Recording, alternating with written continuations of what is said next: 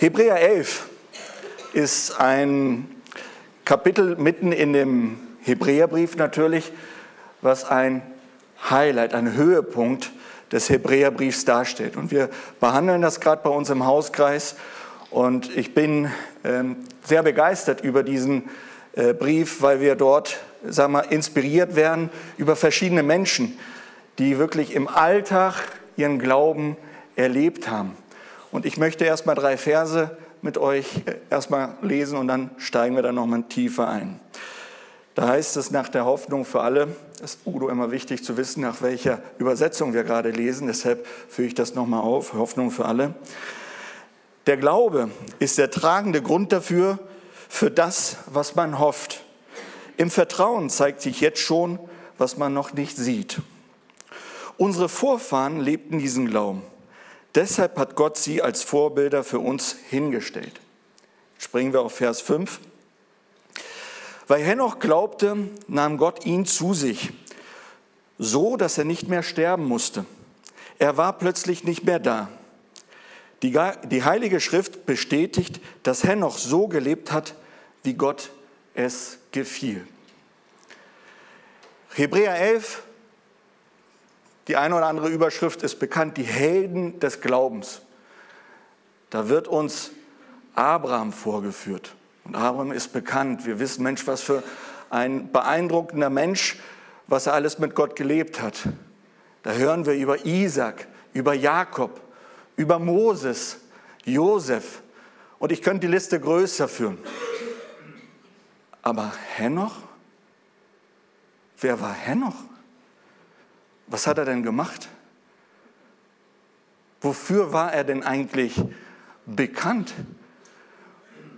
Na, und all die Biografien, die man oder die Menschen, die dort aufgeführt werden, da kannst du tief einsteigen, kennst eigentlich eine gute Lebensgeschichte und ganz praktische Beispiele.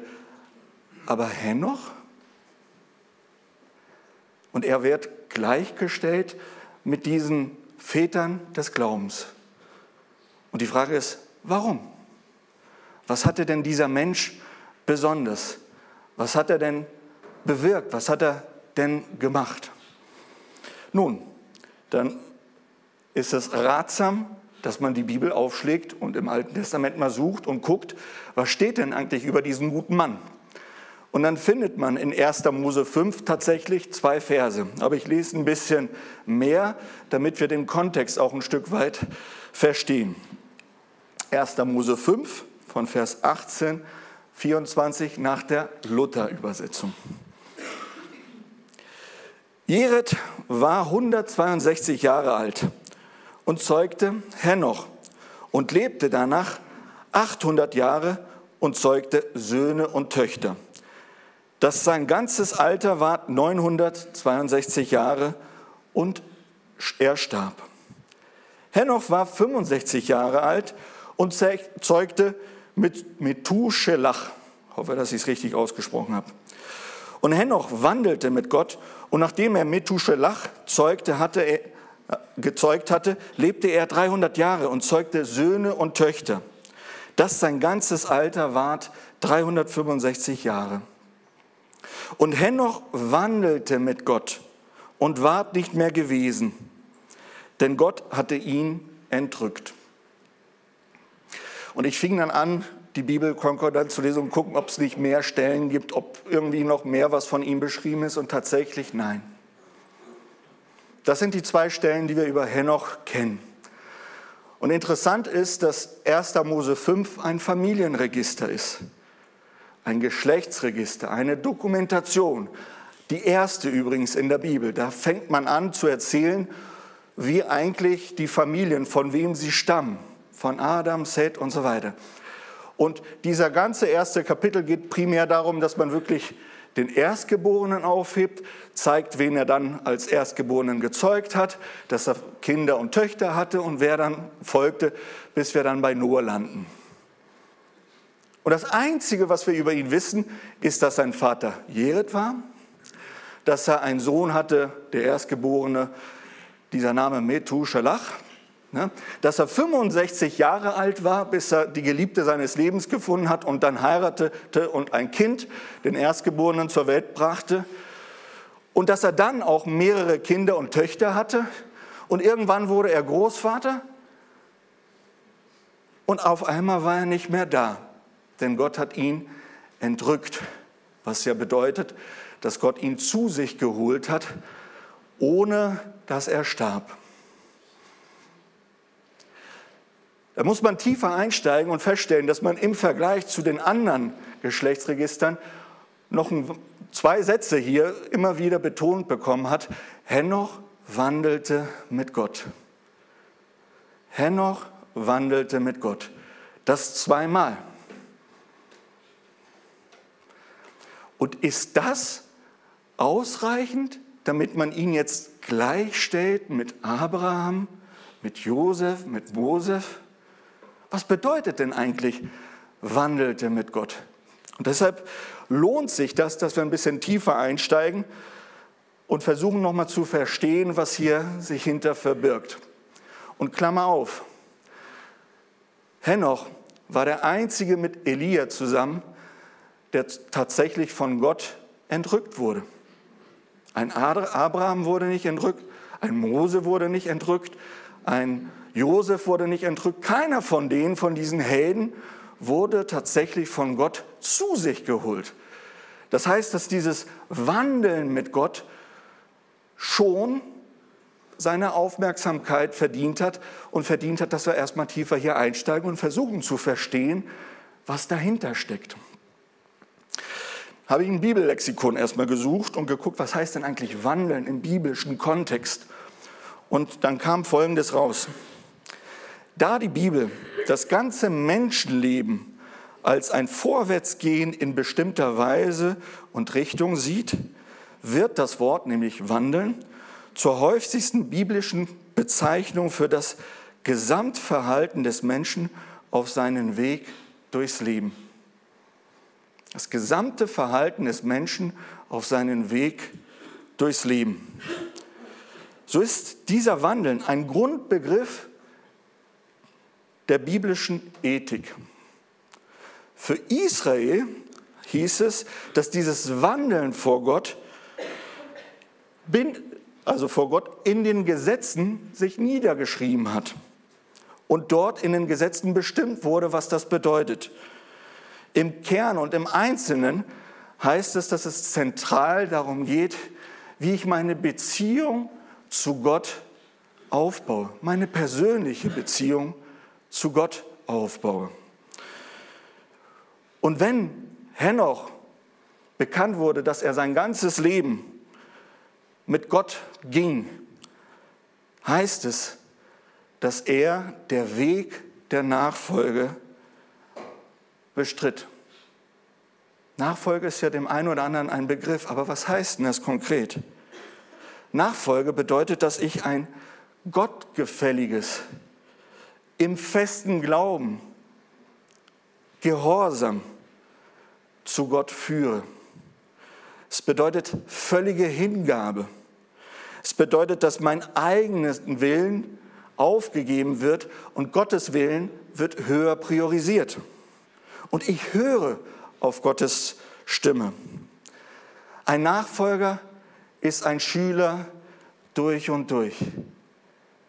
Er hört nie auf zu lernen. Er ist nie auf den Zenit gekommen. Er ist nie irgendwo aufgekommen, wo er dann sagt, jetzt habe ich es geschafft. Jetzt bin ich soweit. Und jetzt kann keiner mir irgendwas, jetzt bin ich der Meister. Ein Nachfolger ist wissig, begierig. Er will von seinem Meister immer lernen. Das ist der Grund, warum wir Nachfolger auch bei uns in dieser Gemeinde als einer der Grundwerte aufgestellt hat. Und wir haben für uns das nochmal postuliert und gesagt, Nachfolge bedeutet täglich, täglich versuchen wir Jesus ähnlicher zu werden. Im Kern war Henoch bedeutsam, weil er sein ganzes Leben mit Gott ging. Und dies in einer sehr, sehr engen Gemeinschaft.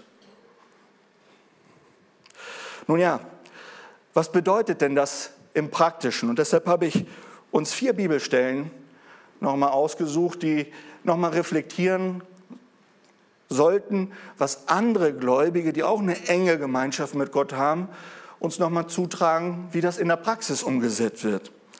David im Psalm 86, 11 betet. Er sagt, Herr, zeige mir deinen Weg. Ich will dir treu sein und tun, was du sagst. Gib mir nur dies eine Verlangen, dir mit Ehrfurcht zu begegnen. Ein Nachfolger, der fragt Gott um Weisung. Ein Nachfolger sucht Gott, wenn er nicht weiß, wie es weitergeht. Ein Nachfolger nimmt sich fest vor, auch Gott treu zu sein. Und ein Nachfolger weiß, wie sein Verhältnis zu Gott ist. Und er weiß, dass er nicht nur einen Gott Vater hat, aber einen Gott, den er auch mit Ehrfurcht begegnet. Weiter heißt es im Psalm 119, glücklich sind die Menschen, denen man nichts Böses nachsagen kann, die sich stets nach dem Gesetz des Herrn richten. Ein Nachfolger, der sucht, der saugt, der möchte wirklich auch tagtäglich Gottes Wort verstehen, Gottes Wort durchdringen, weil das für ihn lebenswichtig ist. Und danach richtet er sein Leben auf. Das ist der Maßstab, mit dem er sich selbst reflektiert, sein Leben reflektiert, seine Umgebung reflektiert. Kolosser 2, Paulus 6 und 7 ermutigt diese Gemeinde und sagt, ihr habt Jesus Christus als euren Herrn angenommen. Nun lebt auch in der Gemeinschaft mit ihm. Wie ein Baum in der Erde, so sollt ihr in Christus fest verwurzelt bleiben. Und nur er soll das Fundament eures Lebens sein. Haltet fest an dem Glauben, den man euch lehrte. Für das, was Gott euch geschenkt hat, könnt ihr ihm gar nicht genug danken. Wisst ihr, auch gerade die Jünger, die Jesus erlebt haben in diesen drei Jahren und danach, als Jesus auferstand und in den Himmel auch gehoben wurde und danach ihre Beziehung weiterhin mit, mit Gott aufgebaut hat, da war Jesus ein Mittelpunkt und man hat versucht, sich richtig reinzusetzen an das, was Jesus uns in seinem Leben, in diesen drei Jahren wiedergegeben hat, wie er es vorgelebt hat, wie er seine Beziehung zu Gott aufgebaut hat, was ihm wichtig war. Und deshalb ist er der Fundament. Ich finde die Frage genial. Was würde Jesus tun? Die bringt uns immer wieder einen Schritt zurück, weil manchmal sind wir so befangen in, in unserem Alltag, in unserer aktuellen Situation, in unserer Sicht der Dinge. Und wenn wir diese Frage stellen, was würde Jesus tun, tun wir einen Schritt zur Seite und versuchen nochmal das, was wir bisher erlebt haben, gelernt haben, zu interpretieren und gucken, wie würde Jesus in meiner Situation jetzt hier handeln. Und das hilft mir, uns den Alltag tatsächlich anzugehen.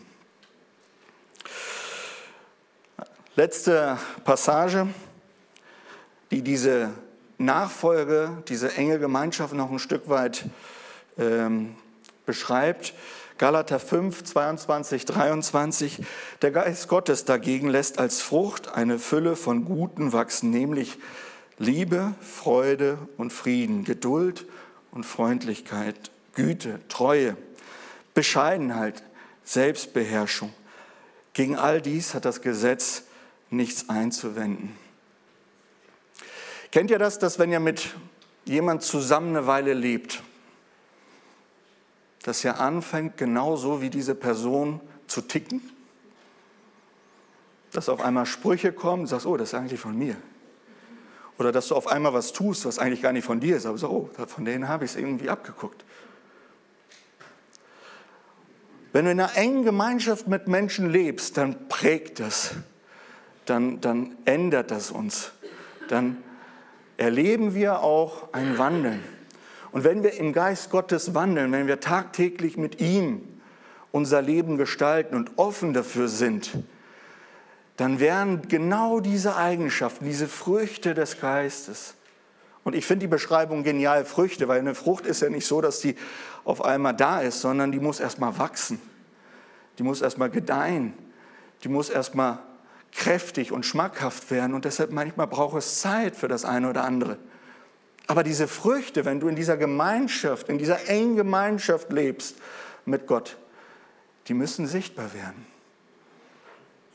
Gegenüber unserem natürlich irdischen Verlangen, weil wenn man sich die Passage hier liest, dann ist genau dieses Gegensätzliche. Wenn ich dem Geist keinen Raum gebe, gebe ich eigentlich meinem menschlichen Verlangen Raum und da ist Selbstsucht, da ist Eifersucht, da ist alles, was wir eigentlich nicht wollen, dort aufgegeben, eine ganz große Liste. Aber wenn wir Gott mehr Raum in unserem Leben schenken, dann kann Liebe entstehen. Und die Liebe ist nicht die, wie ich über Hollywood das äh, gesagt bekomme, sondern die Liebe wie Korinther 13, wie das, was wir durch Jesus gelehrt bekommen haben, dass er sein Leben für uns gibt.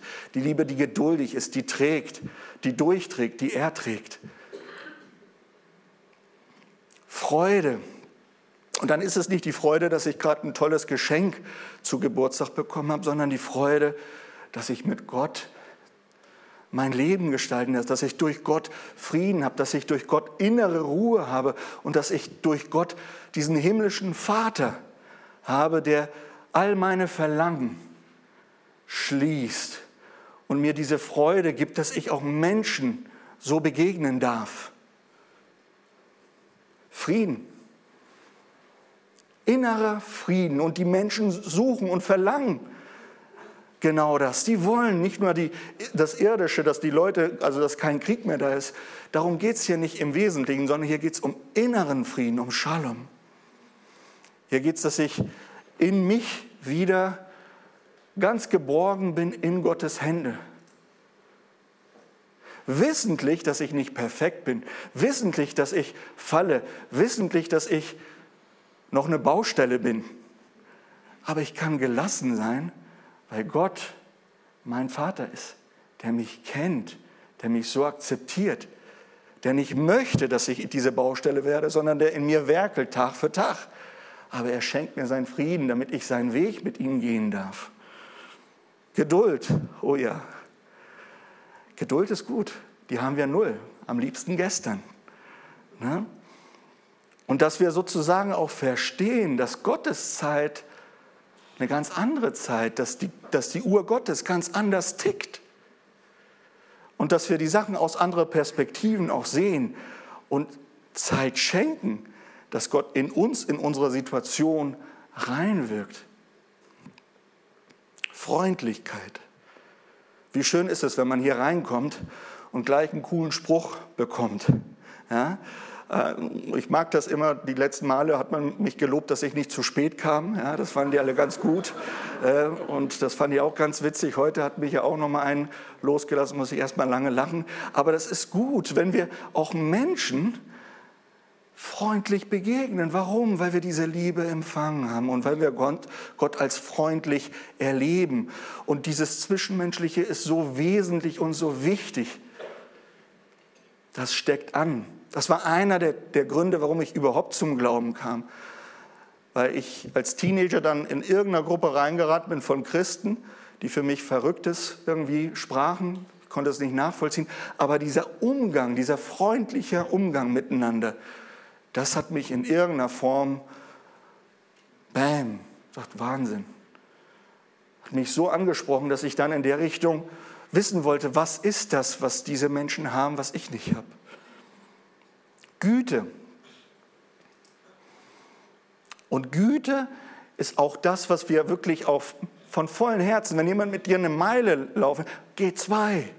Geh nicht mit dem Metermaß am Zaun und diskutiere mit deinem Nachbar über, keine Ahnung, Peanuts-Themen. Sei großzügig, sei gütig, sei barmherzig in der Richtung. Zeig diese Güte Gottes durch dein Leben, deinen Mitmenschen. Treue. auch in der heutigen Zeit ein ganz, ganz, ganz wichtiger Punkt. Weil das geht so schnell weg, so schnell verloren, so schnellliebig sind wir und so schnell haben wir unser Versprechen, unser Zustehen vergessen und auf einmal sind die Umstände die beste Erklärung, warum ich dem nicht wieder treu sein muss. Aber Treue ist was Wesentliches. Gott ist treu, er bleibt treu. Er steht dir zu. Selbst wenn du Mist gebaut hast, steht er zu dir.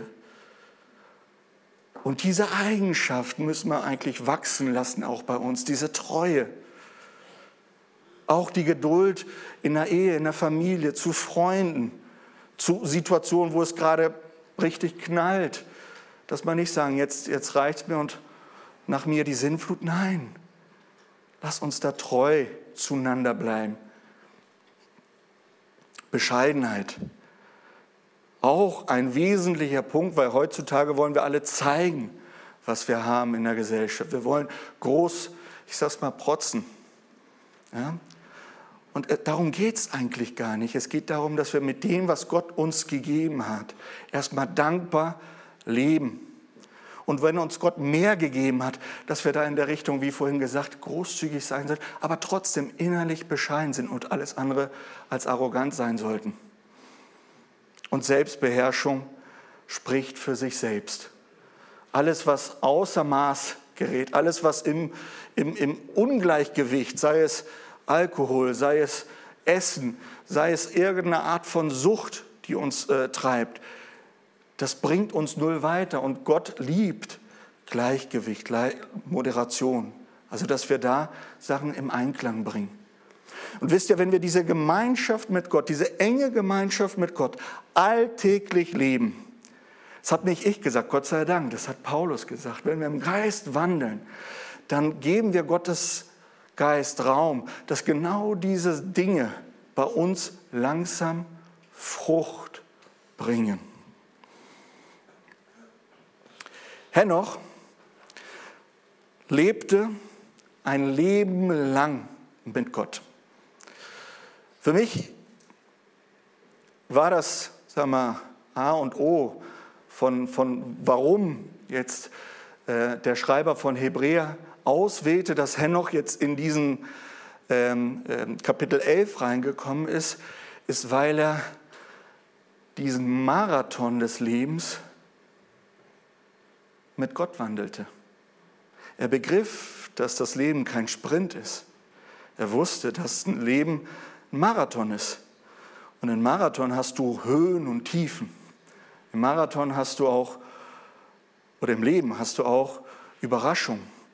Sachen, von denen du nie gerechnet hast, von denen du nie geträumt hast, passieren auf einmal.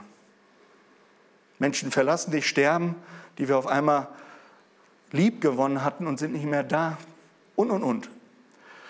Und Henoch war ein Nachfolger in jeder von diesen Situationen. Und wisst ihr, ich habe, ja, zeig mal kurz das Bild, was, was äh, mich auch ein Stück weit nochmal nachdenklich gemacht hat. Die, die Grundbotschaft, die ich jetzt sag mal, für mich mitgenommen hatte von Henoch, ist, dass er tatsächlich in all seinen Lebensphasen, sei es seine Kindheit, sei es seine Jugend, sei es seines Erwachsenwerdens, Ausbildung haben, sei es dann die Phase, wo er seinen Lebensmittelpunkt aufgebaut hat. Das war ja, äh, sag mal, seine Frau, die er dann auch kannte und dann eine Familie gründete und auch dort sozusagen eigentlich was schaffte, um, um entsprechend dann Enkeln und, und, und, und äh, seine Erweiterung sicherzustellen bis zu seinem Lebensende lebte dieser Mensch mit Gott in jeder der Lebensphasen. Und wisst ihr, ich bin heute 40 plus, ne? also 45. Und ich weiß, dass der Ricardo mit 15 das Leben ganz, ganz anders gesehen hat. Und dort waren ganz andere Träume, ganz andere Wünsche, ganz andere Verlangen. Aber auch der Ricardo mit 15 hat Höhen gehabt aber hat auch dort seine Tiefen gehabt, Enttäuschung gehabt und musste mit irgendwelchen Themen ringen. Und dort lernte der Ricardo mit 15 dieses alltägliche Jesus nachzufolgen und diese Themen vor Gott zu bringen und das, was wir vorher gehört hatten, nach Gottes Weisung zu fragen, Gottes Wort zu lesen und versuchen zu verstehen und auch in dieser Situation versuchen, so zu handeln, wie es Jesus wollte. Hat den Ricardo gut getan. Aber ich bin keine 15 mehr und ich habe heute ganz andere Probleme und ganz, ganz andere Situationen, die ich auf einmal vor mir liegen habe. Sei es die Sorge gerade auf der Arbeit, sei es die, die, die Freuden mit der Familie, mit den Kindern, aber auch die Sorgen, die da hochkommen. Sei es Krankheiten im, im näheren Umfeld von Menschen, die wir sehr lieb haben, die auf einmal eine Diagnose bekommen, aber wissen, das wird dies Jahr nichts mehr. Nach medizinischer Sicht hat man alles jetzt eigentlich, es ist jetzt nur eine Frage der Zeit. Und die Liste könnte weitergehen. Und das ist eine Spreizung von Themen, die, die, die bei mir so wühlen. Ne? Und in dieser Situation will ich auch wirklich tagtäglich vor Gott kommen und diese Sachen vor Gott bringen und Gott da einladen, dass er da spricht und auch diese jugendliche Frage zu stellen, was würde Jesus denn tun? Genau in der Situation. Und wie kann ich denen und hier helfen? Oder wie kann ich mir selber helfen? Wisst ihr, der Ricardo von 15, der wollte viel saugen lernen. Aber der jetzt, der 45 ist, den will ich auch weiterhin so lerngierig haben wollen. Dass er nach oben schaut und weiterhin dieses, ich bin nicht am Zenit angekommen, weit entfernt davon, weit entfernt davon.